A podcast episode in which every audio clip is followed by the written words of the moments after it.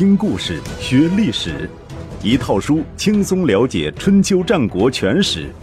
有声书《春秋战国真有趣》，作者龙震，主播刘东，制作中广影音，由独克熊猫君官方出品。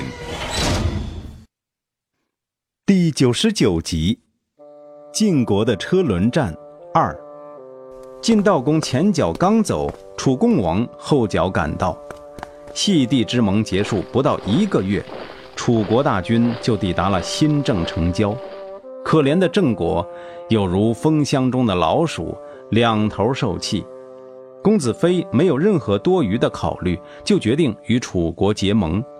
这种随风摆柳的态度，连他的同僚都不太能接受。公子嘉、公孙趸就表示了自己的疑虑：“咱们不久前才和晋国盟誓，嘴上涂抹的鲜血还没干，就背弃盟约，这样不太好吧？”“有什么不好？”公子非不以为然地说：“你们忘了，我们的盟书上说，为强大而有礼的国家是从。现在楚军来了，晋国又不来相救，楚国就是这个强大的国家吗？盟书上的誓词。”怎么可以背弃呢？再说了，城下之盟本来就没有诚意，鬼神都懒得管。我们就算背弃盟约，也没什么大不了的。这，公子嘉和公孙趸虽然觉得不妥，但也找不出什么理由来反驳公子非。郑国于是派人向楚军请求和谈。楚公王派公子霸荣进入了新郑，在一个叫中分的地方。与郑国国君举行了会盟。中分之盟和细地之盟一样，也是城下之盟，并不代表郑国真心实意地臣服于楚国。楚共王也知道这一点，因此计划在郑国待一段时间，摆平郑国的事务。不巧的是，恰在此时，国内传来了楚庄王夫人病逝的消息。楚共王是个孝子。连忙带着部队返回楚国，为老太太送终去了。中分之盟的消息传到新田，金道公仅仅是呃了一声，不置可否。对于他来说，这本是意料之中的事，没什么好惊奇的。再加上他正在国内推行休养生息政策，也无暇东顾，便睁一只眼闭一只眼。由得郑国人去脚踩两只船了。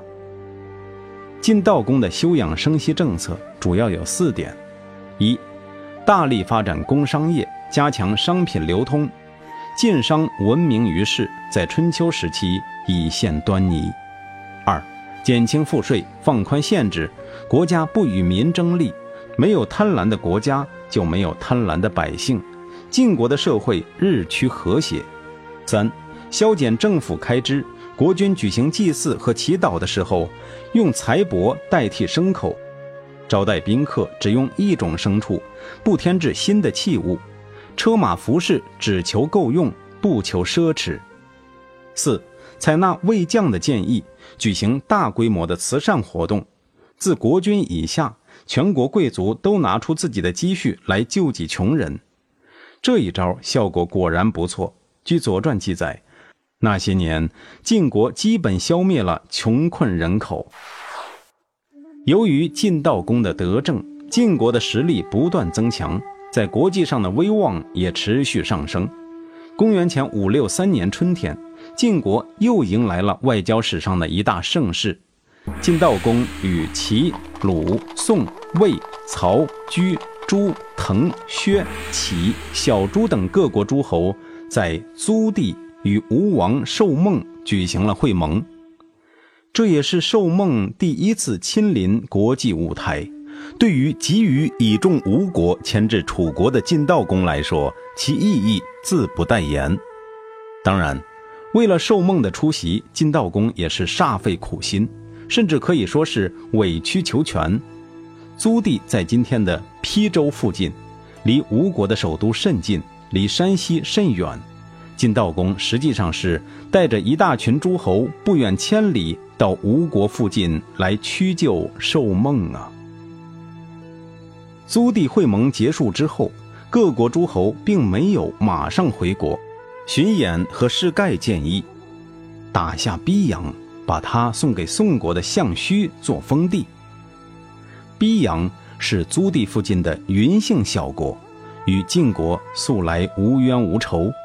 荀偃和士盖为什么要消灭逼阳，而且要送给项须呢？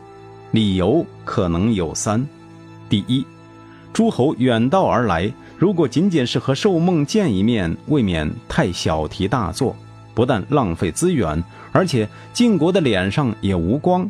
不如打下逼阳，聊以自慰。第二，逼阳既然就在租地附近，离吴国也必然不远，消灭逼阳也是为了向吴国展示中原的武力，警告吴国不要太过狂妄。第三，这些年来。宋国为晋国的马首是瞻，而项须是宋国的重臣，为晋宋两国的友谊做出了重大贡献，所以荀偃想给他送一份厚礼，加强两国的友好合作关系。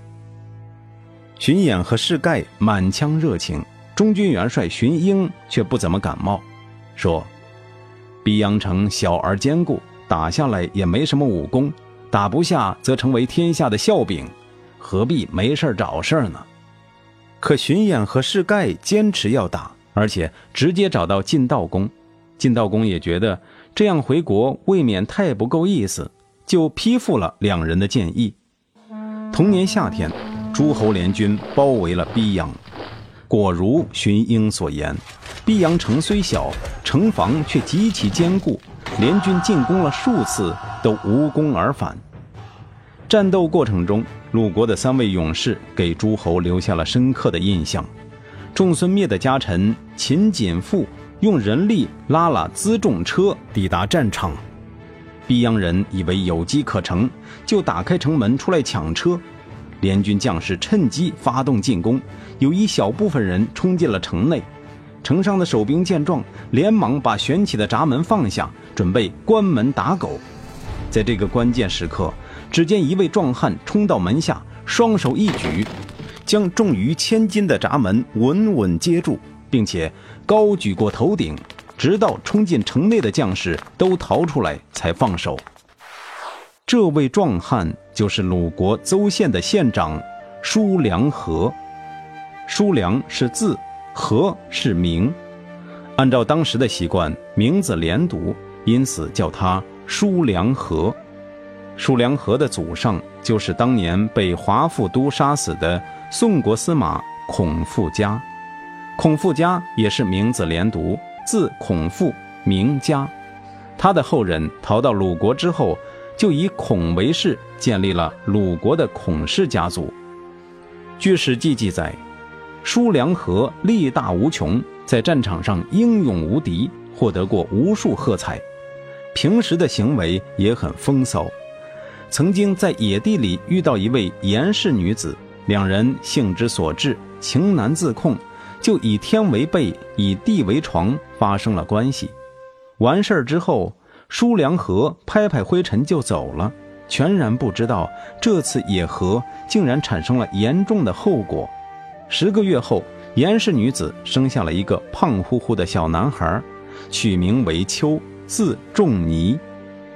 按照当时的习惯，这个男孩应该被叫做仲尼丘，可是后人一般把他称为孔子或者孔夫子。除了秦简父和叔良和，还有一位勇士在逼阳城下表现出色。此人有一个很洋气的名字，叫做狄思弥，或者叫做狄思弥，两个“思”不一样。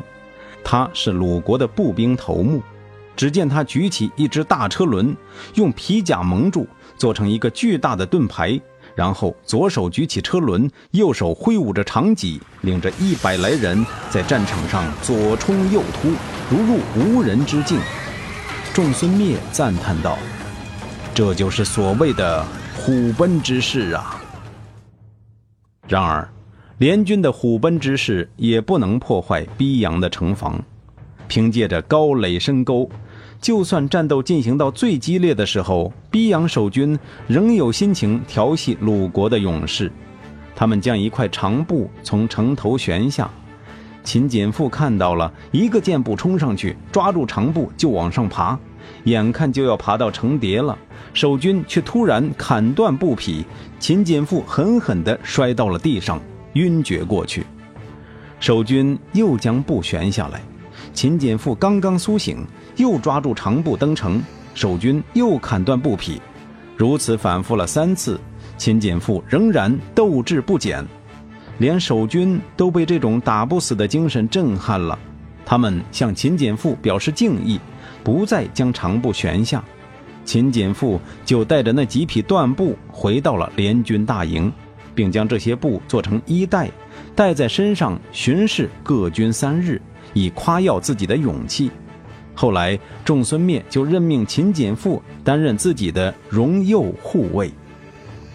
逼阳久攻不下，联军内部产生了动摇。荀偃和士盖感觉无可奈何，跑去对荀英说：“雨季很快就要来了，恐怕会冲回道路，断了归路，请您命令班师回朝吧。”荀英随手抓起一具弩机，就向这两个人扔去。还好他们反应快，躲闪及时，弩机从两人之间飞过，没伤着人。你们打下逼阳，献给项须，然后再来告诉我。荀英怒气冲冲地说：“当时我不想内部矛盾激化，影响部队士气，才同意你们的建议。你们已经使国军劳累，而且发动了诸侯的军队。”又把我这老头拉进这场战争，现在却要放弃进攻，还要我来下命令撤军，这是想将罪责归到我头上。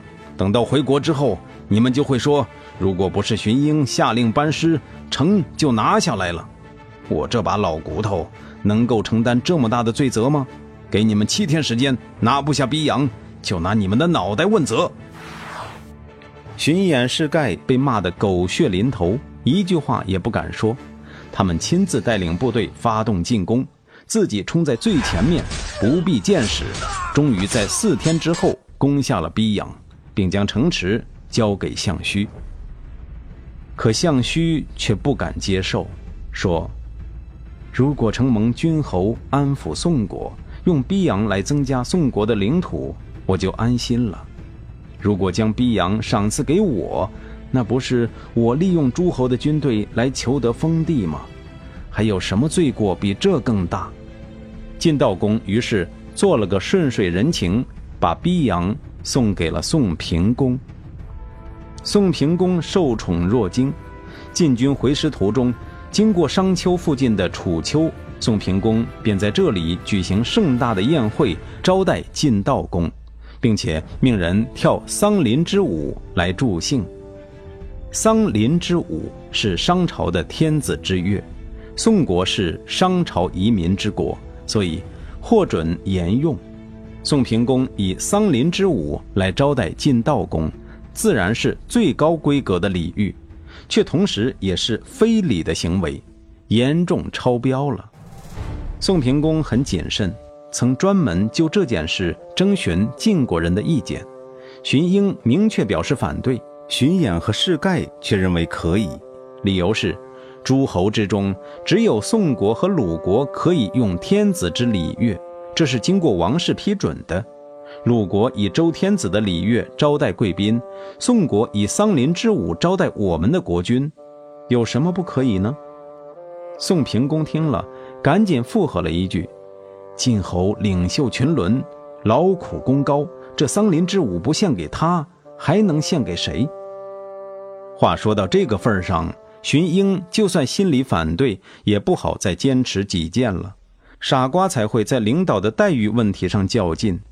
他默默地看了荀偃和世盖一眼，对宋平公说：“客随主便，就按照您的意思办吧。”桑林之舞果然非同凡响。宴会举行到一半的时候。只见宋国的宫廷乐师长挥舞着五色彩旗，指挥乐队载歌载舞地走进来。那音乐轻快而古雅，舞蹈则充满了力量和庄重之感。晋国人看了，由衷赞叹文化的源远流长。乐师长来到晋悼公席前舞了一回，这是向尊贵的客人表示敬意。晋悼公含笑答礼。就在这个时候，发生了一件意想不到的事：晋悼公的笑容突然僵住，脸色也变得苍白，以手遮掩，在内侍的搀扶下离开宴席，退到了后室。荀偃连忙跟进去，很快又退出来，快步走到宋平公跟前，附在他耳朵边说了几句话。宋平公正目瞪口呆呢，听了荀偃那几句话，才算是回过神来，命令乐师长速将彩旗去掉。彩旗去掉之后，桑林之舞继续。晋悼公显然也恢复了正常，又走出来，在自己的席位上就坐。欣赏完桑林之舞之后，才离场。晋悼公回到晋国，还没进入新田，就突然病倒了。群臣将卜官找来一算，原来是桑林之神在作怪。卜官说：“桑林之神说，晋军不过是个侯，怎么能够享用天子的礼乐呢？太狂妄了，太狂妄了。”巡演和士盖一听就紧张了，对荀英说：“这事儿因我们而起，我们这就回宋国去向桑林之神祷告认罪，就算赔上自己的性命，也要换回主公的平安。”没必要，荀英淡淡的说：“当时我已经代表晋国辞谢过，宋国仍然要用桑林之舞，责任不在晋国。如果真有桑林之神，也不应该惩罚主公。”而应该惩罚宋公。果然，不久之后，晋悼公就康复了。晋悼公的病究竟是否与桑林之神有关，已经无从考证。可以肯定的是，经历了这次怪病之后，晋悼公变得更加谨慎了。他在晋国的祖庙武宫举行了献俘仪式，将逼阳的国君称为夷人俘虏。又请周朝的史官选择了一部分逼阳人的后裔，让他们住在晋国的霍人这个地方。晋悼公之所以这样做，也许是怕逼阳人的祖先在冥冥之中施加影响，同时也是想请自己的祖先保护自己吧。不管怎么样，举头三尺有神明，人保持适当的敬畏之心，才能显得更有人味儿。不至于做出太出格的事情来。